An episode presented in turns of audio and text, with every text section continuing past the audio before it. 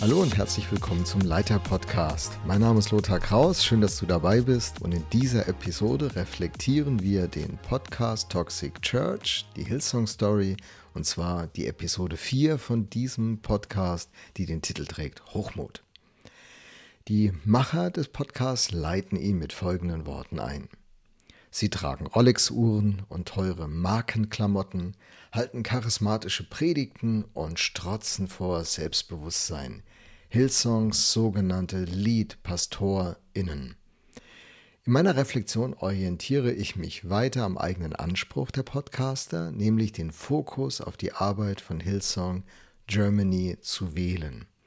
Und ich folge meiner Struktur wie schon in den anderen Reflexionen. Ich frage, was nehme ich wahr, was kann ich nachvollziehen, was macht mich nachdenklich, welche Anfragen aus dem Podcast stelle ich mir selbst und wie sieht meine Schlussfolgerung aus. Beginnen wir mal mit der Wahrnehmung wieder. Germany. Die Episode nutzt mehr als die Hälfte der Zeit, um über Hillsong Germany zu sprechen. Gut so, darum geht es ja, muss ich denken. Jetzt wird es richtig konkret. So eröffnet sich für mich besser die Möglichkeit, genau hinzuschauen, zu reflektieren und meine Schlüsse daraus zu ziehen. Er beginnt mit dem Pastorenbild, auch das nehme ich wahr. Das Pastorenbild dass die Podcaster als Vergleich zum Selbstverständnis der Liedpastoren von Hillsong zeichnen, lässt für mich aber viele Fragen offen. Kyra Funk, die Podcasterin, beschreibt die eigentliche Rolle eines Pastors so. Er sei ein guter Hirte, der sich um seine Schäfchen kümmert und das mit Demut und Liebe. Dabei hat er ein offenes Ohr und lebt Nächstenliebe vor. Nun, ist das ein Bild, das der Idee des Neuen Testamentes entspricht, frage ich mich. Oder woher hat sie diese Idee, dass ein Pastor so sein und das tun sollte? Viele inhaltliche Fragen kommen mir spontan. Und auch ganz praktisch betrachte ich ähm, das Thema und denke, der Gedanke, den Frau Funk hier äußert, der ist nicht ganz zu Ende gedacht. Ein Beispiel. Kann das ein landeskirchlicher Pastor leisten? Nehmen wir zum Beispiel die Lukaskirche in Konstanz eine evangelische Kirche. Die Website spricht von 4000 Schäfchen, die zur Kirche gehören. Sich selbst also um 4000 Schäfchen kümmern, wie Frau Funk meint? Sorry, das klappt nicht. Freikirchlich gedacht, da ist es ja schon kleiner. Bekommt das ein freikirchlicher Pastor hin, wenn er zum Beispiel 150 bis 200 Schäfchen so versorgen soll? Vielleicht einmal im Monat eine halbe Stunde mit jedem Schäfchen, das ist ja nicht wirklich viel. Aber schnell kommen da 75 bis 100 Stunden zusammen. Wie soll er das neben seinen weiteren Aufgaben, in denen er steht, erledigen und schaffen? Welchem Anspruch sehen sich in diesem Bild dann die Leadpastoren von Hillsong Germany gegenübergestellt? Sie haben ja mit viel mehr Menschen zu tun. Wie soll überhaupt ein Pastor denn sein? Was sind denn nun genau seine Aufgaben? Schon die pastoraltheologische Studie von Professor Manfred Jositus hat vor vielen Jahren genau dieses Spannungsfeld beschrieben, in dem sich Pfarrer und Pastoren befinden. Es ist kaum aufzulösen. Auch die Habilitationsschrift von Professor Andreas von Heil, der leider viel zu früh verstorben ist, hat diese Spannungsfelder, diese Belastungspotenziale des Berufs in mehr als einen Dutzend Aspekten aufgefächert. Umgang mit Bibeltexten. Spannend finde ich auch, wie die Podcaster mit Bibeltexten umgehen. In der Kritik an den Liedpastoren wird selbstverständlich über den O-Ton von Marx ein Bibeltext zitiert. Er soll aller Diener sein. Dieser Text wird verwendet, um die Kritik an Haferkampf zu begründen. Wenn aber Jan Kohler, der Campuspastor in München von Hillsong, auf seinem Insta-Account ebenfalls einen Bibeltext zitiert, wird das nicht so selbstverständlich eingepflegt und positiv eingebettet. Und dann treffe ich in der Episode, wie auch schon in manch in den anderen Episoden, doch muss ich so sagen, auf Zuspitzung und auf eine Art auch auf Relativierung. Die Zuspitzung. Da ist so eine Dynamik drin. Das sind die O-Töne oder Experten-Statements und die nimmt Frau Funk und äh, spitzt sie so zu, dass sie zu einer sehr pointierten Aussage dann im Raum stehen und etwas besagen, was der O-Ton oder der Experte in dieser Zuspitzung gar nicht gesagt hat. Der O-Ton als Sprungbrett. Oder die Rolle der Leadpastoren Germany im Vergleich zu den Leadpastoren, die international am Start waren und sind. Lässt sich das einfach so gleichsetzen? Zum Beispiel die Medienpräsenz. Jan Kohler folgen ca. 5000 plus Leute auf seinem Instagram-Account. Bei Karl Lenz, dem ehemaligen Hillsong-Pastor aus New York City, sind es über 500.000. Dennoch, ich treffe in der Episode auf viele relevante und sehr notwendige Anfragen, die direkt oder indirekt dadurch in den Raum gestellt werden. Die Vorwürfe, die in der Episode an Hillsong Germany vorgebracht werden, die müssen mit großer Ernsthaftigkeit bedacht werden.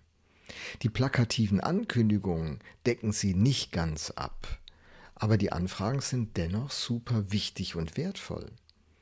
Ich kann für mich selbst und für meine Aufgabe in der Viva-Kirche Mannheim tatsächlich einiges rausziehen. Und ich denke auch, dass es für uns als Freikirchen und Freikirchler richtig viel daraus zu lernen gibt und zu fragen gibt. Und dafür möchte ich dem Podcast dann schon mal Danke sagen. Schließlich, etwas mehr unterschiedliche O-Töne wären nicht schlecht gewesen. Also die O-Töne, die die Darstellung von Hillsong Germany im Wesentlichen äh, abdecken, kommen ja von Max und auch von Sandra. Hier nur kurz von Sandra in dieser Episode. Die Experten Herrn Pickel und Herr Püllmann sind kurz zu hören wie auch in den vorausgegangenen Episoden. Nun noch ein paar mehr Stimmen zu hören, die das bekräftigen, das wäre gut gewesen. Und ich stelle fest, so bleibt die Quellenlage dünn und die Deutungen über die Absichten von Hillsong, den Haferkamps und weiteren Personen, die sind zuweilen eher spekulativ. Mancher als Fakt vorgetragener Punkt ist bei genauerer Betrachtung doch eher eine Deutung. Leider ist das dann nicht immer so als solche Deutung eben kenntlich gemacht. Das muss nicht heißen, dass das nicht zutreffend ist, was die Aussage ist. Aber diese Unterscheidung würde ich schon ganz hilfreich finden. Was kann ich nachvollziehen? Die Liedpastoren Freimut und Joanna Haferkamp haben die Kirche gegründet, damals als Lakeside Church Konstanz halten in der Tat wortgewandte Predigten und verfügen über eine, Zitat, ordentliche Portion Ausstrahlung, wie Frau Funk es beschreibt. Das ist so. Ich könnte es jetzt nicht zwingend als einen Kritikpunkt erkennen, denn äh, die Frage nach einer charismatischen Persönlichkeit ist eine wichtige Frage. Aber ob der Einfluss positiv oder negativ genutzt wird, ist ja doch mal eine ganz andere Frage. Denn Einfluss ist zunächst mal eine neutrale Vokabel. Wie dieser Einfluss eingesetzt wird und welche Motive sich damit verbinden, das ist ja erst der Punkt der Problematisierung. Wir lernen Freimut und Joanna Haferkamp mit zwei kurzen Sequenzen aus einer Moderation in einer Predigt von wenigen Sekunden kurz kennen. Der inhaltliche Kontext, warum an dieser Stelle nun diese O-Töne kommen, die der Zusammenhang der O-Töne und so, das wird nicht weiter deutlich. Und mich lässt es ein bisschen ratlos zurück. Was wollten mir die Podcaster damit eigentlich gerade sagen? Haferkamps haben eine herausgehobene Rolle in der Hillsong Church Germany und stehen an deren Spitze. Ja, so nehme ich das auch wahr. Sie würden neben der Kirche in Konstanz auch noch die Kirchen in Wien und Zürich leiten, sagen die Podcaster. Stimmt auch. Allerdings eine kleine Recherche bringt es schnell hervor. Vergessen haben die Podcaster München und Düsseldorf. Denn Jan Kohler ist in München der Campuspastor, nicht der Liedpastor. Die Liedpastoren haben in der Tat viel Einfluss. Ich denke, das ist wirklich korrekt, wenn man das so sagt. Und die Frage, die hier auftaucht, die könnte konkreter so lauten. Wie ist denn die Gewaltenteilung in der Kirche? Wie ist sie denn organisiert? Wie transparent wird denn kommuniziert in der Kirche? Ich denke, das ist die notwendige Anfrage, die die Liedpastoren beantworten sollten. Und nicht nur die Liedpastoren von Hillsong Germany, sondern es ist eine Frage, die wir uns alle, die wir in Freikirchen in Verantwortung stehen, tatsächlich stellen sollten. Wer hat bei uns Einfluss und warum? Wie gehen wir mit diesem Einfluss um? Wer hat noch Einfluss, und zwar jenseits der Strukturen, auch den besten demokratischen Strukturen? wie viel Papiere mit Klärung habe ich schon vor Augen gehabt und die Realität lief ganz anders. Macht und Einfluss fand ganz woanders statt.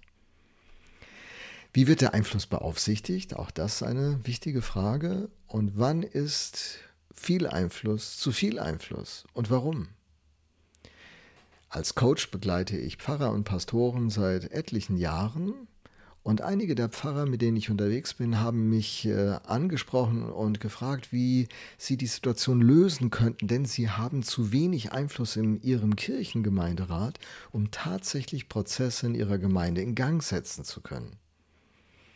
Also viel Einfluss, wenig Einfluss. Wir müssen diese Aussage konkretisieren und klären, wann ist es gut und wann kann das Ganze in die völlig falsche Richtung geraten. Dann kommt die Sprache auf die Praktikanten.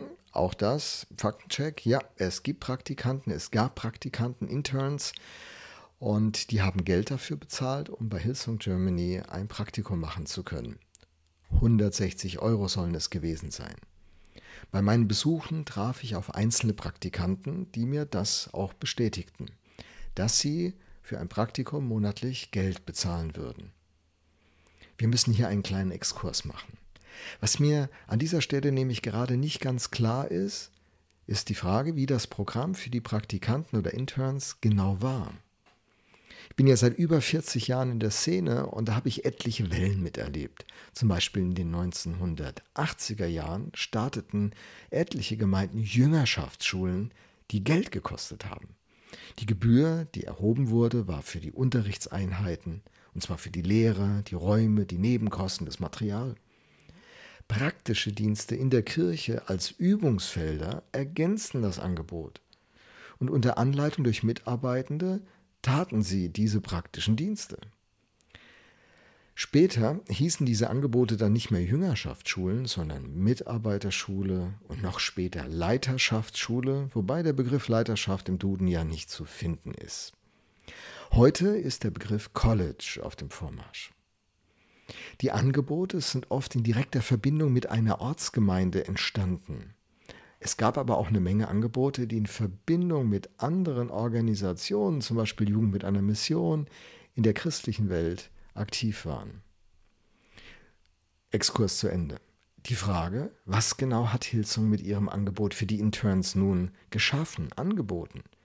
Waren die Gebühren vielleicht gerechtfertigt? Oder haben sie die jungen Leute als billige Arbeitskräfte eingesetzt? Oder als Arbeitskräfte, die noch dafür bezahlen sollten, dass sie mitarbeiten durften? Was genau waren ihre Tätigkeiten? Fragen, die sehr zentral und sehr wichtig sind, sie zu stellen und zu klären. Kommen wir zum Instagram-Auftritt von Jan Kohler. Auch das ist ein Thema in dieser vierten Episode und für mich war es der journalistische Tiefpunkt in dieser Episode. Dass Jan Kohler einen Account hat, der Stand 6. Mai 2023 5263 Follower hat, das passt. Dass er mit David Alaba, ehemaligen Profi von Bayern München, befreundet ist, ist auch bekannt. Die Podcaster nehmen sich den Account vor. Und dann machen sie das richtig dramatisch. Ihr müsst da mal reinhören, wie das formuliert wird.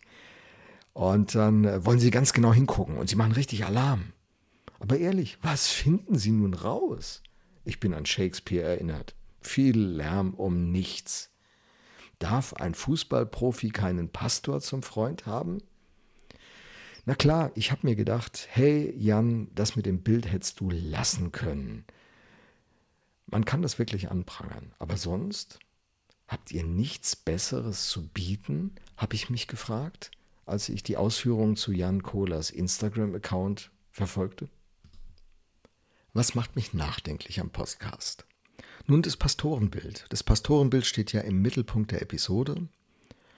Und ähm, die Frage ist, welches Bild eines Pastors ist denn nun der Maßstab, an dem sich auch die Leadpastoren von Hillsong Germany messen lassen müssen. Genau das klärt der Podcast nicht.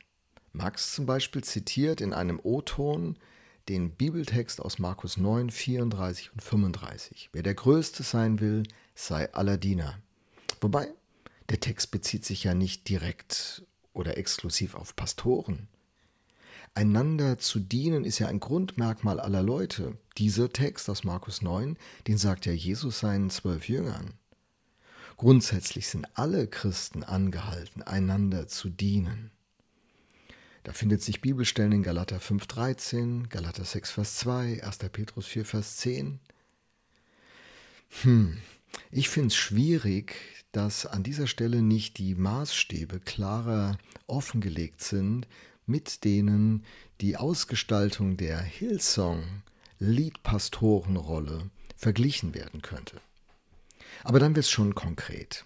Da taucht der Begriff der Boss sein, der Boss.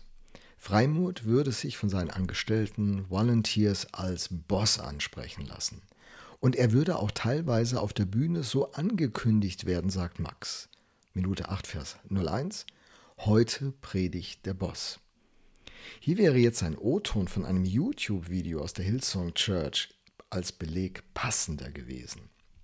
Oder zumindest als Ergänzung sinnvoll gewesen. Frau Funk hat sich ja ganz viele Hillsong-Videos angeguckt. War da nicht eins dabei, wo man das hätte rausschneiden können? So ein kleiner Schnipsel wie vorhin?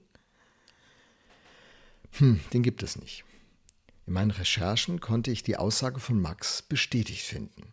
Leute, die mit mir den Podcast reflektieren und auch aus erster Hand internationale Hillsong-Erfahrungen über einen längeren Zeitraum, also Jahre haben, sagten mir, Zitat, Brian Houston wurde in Sydney auch immer als The Boss oder Big Eagle bezeichnet meist aber mit einem humorvollen Unterton. Bobby Houston auch als Mother Duff. Offen bleibt, ob das in Germany so übernommen wurde bei Hillsong, ob es vielleicht humorvoll zu verstehen ist oder, was dann schwierig wäre, als Ausdruck einer Hierarchie. Vielleicht als Teil der Hillsong-Kultur? Das ist definitiv auch keine Nebenfrage. Das muss geklärt werden. Kommen wir da zur ganzen Frage von Hierarchie und Macht. Kira Funk spricht von struktureller Macht, die bei Hillsong Germany aktiv wäre und fragt Max, ob diese Macht den Liedpastoren zu Kopf steigt. Max antwortet in Minute 1957. Zitat: Einerseits ja, glaube ich schon. Also ich glaube, aber es gibt diesen Satz, Macht korrumpiert, und absolute Macht korrumpiert absolut. Hm, was will Max damit sagen? Was ist das andererseits? Er sprach ja von einerseits. Das liefert der Podcast aber nicht. Eigenartig. Kyra Funk fragt Max weiter und so verhalten die sich auch, also die Liedpastoren? Max antwortet knapp ja. Und dann relativiert er mit den Worten, in Deutschland ist das nicht so super, super extrem wie zum Beispiel in Australien, weil es in Deutschland, Punkt, Punkt, Punkt, nicht funktionieren würde. Ich interpretiere das so, was ich jetzt hier gehört habe, dass Max sagt, dass Freiburg und Jana und vielleicht meint er auch noch Jan, die strukturelle Macht zu Kopf gestiegen ist und da sie zur absoluten Macht ausgewachsen ist, sind sie, also die Liedpastoren, absolut korrumpiert. Belege für diese sehr starke Behauptung bleiben uns die Podcaster bislang schuldig. Es sind mehr Deutungen, Annahmen, Interpretationen, die wir hören. Der starke Einfluss, den die Liedpastoren definitiv innerhalb der Church haben, ist bekannt. Und das führt zu wichtigen Fragen, die aber etwas anders liegen. Die Fragen, die mir vor Augen stehen, lauten, hey, gibt es eigentlich eine Gewaltenteilung in der Hillsong Church? Wer kann Freimut und Joanna etwas sagen? Wird der große Einfluss ja eben irgendwie begleitet? Kann man denn Fragen stellen? Kann man Kritik anbringen? Kann man hinterfragen? Auch wenn mir in dieser Passage im Podcast einiges letztlich unklar bleibt, finde ich etliche Fragen auch für mich, die mich ansprechen und Fragen, von denen ich denke, dass sie uns alle in den Kirchen beschäftigen sollten. Von der katholischen Kirche über die evangelische, die orthodoxe bis hin zu Freikirchen. Nämlich die Frage nach, nach den Strukturen der Macht. Und zwar auch inmitten von demokratischen Systemen. Und dass es Strukturen der Macht gibt, die jenseits dem, was in Organigrammen erfasst ist, dass diese Machtstrukturen bestehen. Das ist ja keine Seltenheit. Ich will mich fragen, wer hat bei uns, warum, welchen Einfluss? Einfluss ist ja die kürzeste Definition von Leitung und auch von Macht. Welche Privilegien verbinden sich mit diesen Rollen? Was macht die Position mit der Person, die diese Rolle der Macht bekleidet? Was macht die Position mit den Leuten im Umfeld dieser Person des Einflusses? Wo wird der Einfluss gebraucht, um eine Sache voranzubringen? Einfluss ist ja zunächst ein neutraler Begriff. Ich bin ja froh, wenn mein Arzt Einfluss hat, wenn er eine Operation an mir durchführt. Wo wird der Einfluss reflektiert und begleitet? Und wo wird der Einfluss missbraucht, um die eigenen Interessen zu forcieren? Niemand kennt den Leadpastor bei Hillsong Germany. Hä? Max führt auch aus, dass der Leadpastor mit niemandem sprechen würde, die Leute von Hillsong Germany ihn gar nicht kennen würden, außer man sei Campuspastor, Zitat, oder Departmentleiter oder so. Niemand kennt Freimut. Zitat Ende. Und dann führt Max aus, wie er den Leadpastor bei einem Zwischenstopp in Abu Dhabi zufällig trifft und dort mit ihm einen Kaffee trinken will. Freimut winkt ab. Warum? Fragt man sich als Hörer. Kaffee. Der Podcast bietet keine Antwort an. Man müsste vielleicht mehr wissen. Die Situation ereignet sich, nachdem Max negative Erfahrungen in Konstanz gemacht hat, dennoch zum College nach Sydney ging und nun im zweiten Jahr, Jahr ist. Gibt es etwas, was hier nicht gesagt wird? Auch Kyra Funk greift die Situation auf und sagt, dass das jetzt nicht zu verifizieren sei da Hillsong alle Anfragen abgeblockt hat. Das haben wir nun schon in allen Episoden als ein Argument gehört. Die Sicht von Hillsong habe ich in der Episode 3.2 gepostet und vorgestellt. Sicher sind auch dazu noch einige weitere Fragen offen, die dann im Gespräch mit dem Liedpastor zur Sprache kommen sollten. Max kennt also Freimut nicht. Zitat: Niemand kennt Freimut. Er hat mit ihm so gut wie noch nie gesprochen, kann aber sehr gut über seinen Lebensstil und den Lebensstil der Haferkamps Auskunft geben. Der Lebensstil von Haferkamps. Sie würden ein Zitat weniger bescheidenes Leben führen, wie man sich das bei Pastoren sonst vorstellt. Zitat Ende. So moderiert die Podcasterin, ohne konkret zu klären, was sie genau damit meint. Wie sollte ein Leben vom leitenden Pastorenehepaar einer Kirche mit vielen Besuchern, nicht wenigen Angestellten, Hunderten von ehrenamtlichen Mitarbeitern denn aussehen? Das zu klären wäre sicher in Verbindung mit konkreten weiteren Infos zum Lebensstil der Haferkamps hilfreich und würde uns helfen, abzuschätzen, ob der Lebensstil tatsächlich weniger bescheiden ist. Also wieder mehr Deutung als Fakten da mir als Zuhörer der Maßstab für bescheiden, mit dem gemessen wird, unklar bleibt. Kira Funk hat ja zu Beginn der Episode sehr krasse Worte gefunden, um die Rolle und das Leben der Liedpastoren einzuführen. Ich zitiere. Was wir wissen, einige Pastoren und Pastorinnen wird nachgesagt, ihre Ehrenamtlichen zu manipulieren und zu demütigen, ihre Machtposition auszunutzen und sich zu verherrlichen. Was haben die zu verbergen, die am sichtbarsten sind und ein schillerndes Leben im Wohlstand führen? Ist das so bei Haferkamps? Max behauptet, dass die Liedpastoren, Zitat, sich nur noch mit Fußballprofis oder Leute, die richtig Business oder Kohle machen, abgeben würden. Woher weiß Max das, der doch, wie alle in der Hillsong Church, Freimut und Joanna Haferkamp gar nicht kennen? O-Ton, siehe oben. Kommen wir zur Frage der Praktikanten, einer der schmerzhaftesten Punkte des ganzen Podcasts, also dieser vierten Episode. Praktikanten, die bei Haferkamps den Haushalt schmeißen und dafür 160 Euro im Monat bezahlen. Praktikanten, Interns, die Wäsche waschen und zusammenlegen, Kinder zur Schule bringen, wieder abholen, mit den Hunden Gassi gehen und mehr. Hey, das wirkt wirklich schwer und bedarf definitiv der Klärung. Und es wird sicher ein Thema im Gespräch mit Freimut werden, Denn das ist ein Punkt in der Episode, der eine sehr starke Verwunderung und Irritation auslöst. War das wirklich so? fragen Hörer. Ein O-Ton von jungen Leuten, die in dieser Rolle engagiert waren, hätte dem Podcast an dieser Stelle sehr geholfen. Auch hier haben wir deshalb wieder eine dünne Quellenlage, die aber dennoch glaubwürdig ist. Aus meinem Umfeld kann ich dazu Bestätigungen vorfinden und hören. Die Frage nach dem Kontext des Vorgangs, den Details, diese Frage ist nun entscheidend, wenn man zu einer angemessenen Einschätzung kommen möchte. Es ist ein brisantes Thema, ein wichtiges Thema, definitiv.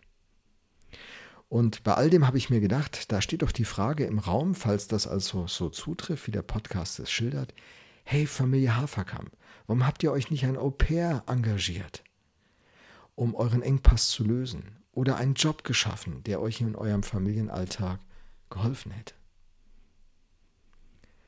Kommen wir zum Punkt von Fragen und Kritik. Fragen sind nicht erlaubt. Kritische Kommentare sind nicht erlaubt. Zitat aus dem Podcast. Nach außen soll die Oberfläche glänzen. Was tatsächlich passiert, ist dann häufig eine andere Frage, sagt Kyra Funk und relativiert dann. So macht es zumindest den Eindruck. Fragen sind nicht erlaubt. Fragen nicht erlaubt. Mit diesem O-Ton von Max, Minute 2039, kommt ein weiterer wesentlicher Punkt zur Sprache. Wie kritikfähig ist das System und die Leiter von Hillsong Germany? Kyra Funk meint, Zitat, kritische Fragen oder Anmerkungen werden von den Hillsong-Pastoren und Pastorinnen unseren Recherchen nach in der Regel abgewiesen. Öffentlich Kritik zu äußern, kommt Verrat an Gott bzw. der Kirche gleich. Das ist Teil der Formel, denn es gilt ja immer, den Schein zu wahren. Zitat Ende. Und wieder haben wir in dem Zitat die Vermischung dieser zwei Punkte, über die wir schon sprachen. Fakten und Deutung. Hier in dem Fall Fakten, die Erfahrungen, Leute berichten, Fragen sind nicht erlaubt, Kritik wird abgewiesen. Wir glauben das mal. Und dann kommt die Deutung. Es, es ist so, weil das Teil der Formel sei, es gilt, den Schein zu wahren. Das ist eine Deutung. Besser wäre es aus meiner Sicht, das kenntlich zu machen. Denn dass man seinen Reim darauf macht, ist ja völlig in Ordnung. Man sollte eben nur offenlegen, dass es der eigene Reim ist, den man sich auf diese Erfahrung hin macht, finde ich zumindest. Kritik an der Church und am Pastor zu unterdrücken gehört offenbar zur Unternehmenskultur, stellt der Podcast fest. Das Thema soll später genauer behandelt werden. Wieder so eine Vermischung aus Erfahrung, Deutung und einer dünnen Quellenlage, fragt man sich als Hörer? Es ist ein offenes Geheimnis. Bei Hillsong ist Kritik nicht beliebt, eigentlich nicht erwünscht, nicht erwünscht. Das ist vielfach bestätigt. Wer darf welche Frage stellen? Welche Transparenz ist möglich bei Hillsong Germany? Ist Kritik erlaubt? Hans-Peter Nüsch, der ehemalige Leiter von Campus für Christus Schweiz, hat einen Satz geprägt, der mich seit drei Jahrzehnten begleitet. Er hat gesagt, Kritik ist kostenlose Beratung. Schlägt Hillsong Germany diese Beratung aus den eigenen Reihen aus? Aus dem Kreis derer, die mit mir den Podcast reflektieren, erreichte mich folgender O-Ton. Solange du nicht in den richtigen Leiterkreisen bist bei Hillsong, wird dein Feedback nicht ernst genommen, beziehungsweise wird dir klar gemacht, dass es nicht dein Job ist, Kritik zu äußern. Typischer Spruch bei Hillsong: Speak live. Damit ist unter anderem gemeint, beschwer dich nicht, gib nur Ermutigung, übe keine Kritik. Zitat Ende. Ob das so ist, ich hoffe im Gespräch dazu mehr Erkenntnis gewinnen zu können. Kommen wir zu den Anfragen, die der Podcast an mich stellt. Ich habe eine Stichwortliste, die mir durch den Kopf schwirrt und mich beschäftigt. Ich frage mich, wie kann ich meine Berufung und meinen Beruf als Pastor so nachkommen, dass ich ihn gut und gesund lebe? Und wie gelingt das, wenn in einer Kirche eine sehr dynamische Entwicklung stattfindet? Wenn an jedem neuen Tag unzählige neue Themen auf meinen Schreibtisch kommen und ich mit Fragen und Problemen als Leiter konfrontiert werde, auf die ich nicht direkt Antwort und Perspektive habe. Wie finde ich in so einem Aufbruch immer wieder neu zu einem Pastorenbild, das Gott ehrt und Menschen dient, aber auch ein gesundes Lebenstempo möglich macht, eine zu einer sinnvollen Prioritätensetzung führt, auch wenn nicht alle glücklich mit mir sind. Wie gehe ich damit um, frage ich mich, dass ich nicht mit allen Leuten in der Kirche vertraut unterwegs sein kann und sogar Menschen dabei enttäusche, die mir vertrauen und sich mehr Nähe zu mir wünschen. Auch im Blick auf meinen Lebensstil muss ich sagen, ich bin neu sensibilisiert, dass der Dienst als Pastor immer nur ganzheitlich zu verstehen ist. Der Apostel Paulus hat ja im 1. Korinther 6, Vers 12 gesagt, alles ist mir erlaubt, aber nicht alles ist nützlich. Ich frage mich, auf was sollte ich verzichten, obwohl ich es äh, tun könnte, weil es nicht verwerflich ist, es zu besitzen, es zu nutzen, es zu tun. Aber es würde dem Dienst schaden. Ach ja, der Podcast, der schwärzt ja die Rolex an, mit der Hillsong Leadpastoren auftreten. Freimut Haferkamp ist noch nicht mit diesem Vorwurf konfrontiert worden. Hat er eine Rolex? Ich weiß es nicht. Dürfte er eine haben? Dürfte ich eine haben? Und was wäre, wenn ich diese Rolex geerbt hätte? Müsste ich jedem erklären, dass das ein Erbstück? Oder wie wäre es, wenn ich eine Weltreise mit meiner Frau im gleichen Wert einer Rolex plane und dann unternehme? Müsste ich das im Detail erklären, damit keine Missverständnisse aufkommen? Mein Beruf, meine Berufung und mein Bild in der Öffentlichkeit sind eng verwoben, stelle ich fest. Und wie steht es um meine Macht? Gibt es eine Gewaltenteilung in dem Kontext, in dem ich unterwegs bin? Und die Frage nach Kritik. Wer darf mir etwas sagen, von innen und von außen? Wann kann ein Mitarbeiter, eine Mitarbeiterin zu mir kommen, mir Hinweise geben, mich kritisieren? Bin ich dafür offen? Höre ich hin? Und wann kann ich auch berechtigt gegenüber Kritikern eine Grenze ziehen? Oder hey, bin ich der Mülleimer der Gemeinde, bei dem jeder frustrierte Mensch der Kirche sich sorry, auskotzen darf, alles bei mir abladen darf und ich muss das alles annehmen? Auf wen höre ich wann? Sind Leute, die sich nicht engagiert einbringen ins Gemeindeleben für mich Menschen, denen ich präzise zuhören muss? Es gibt ja Leute, die können einen zu allem Rat geben, aber sie kommen nicht unter die Last. Das kann auch schmerzen. Und ähm, sehe ich Kritik grundsätzlich als kostenlose Beratung? Schaffe ich eine Atmosphäre, ein Umfeld, in dem es leicht ist, mir Feedback zu geben?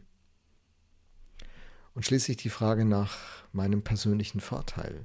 Ziehe ich aus meinem Dienst einen persönlichen Vorteil, der nicht legitim ist, aber von meinem Umfeld toleriert wird? Wirtschaftlich, sozial. Hm.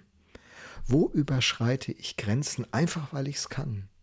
Oder weil ich es mir ich denke das, verdient habe, weil ich doch so committed, so hingegeben bin, es mir irgendwie zusteht oder andere mich sogar ermutigen, es mir gönnen. Lebe ich transparent?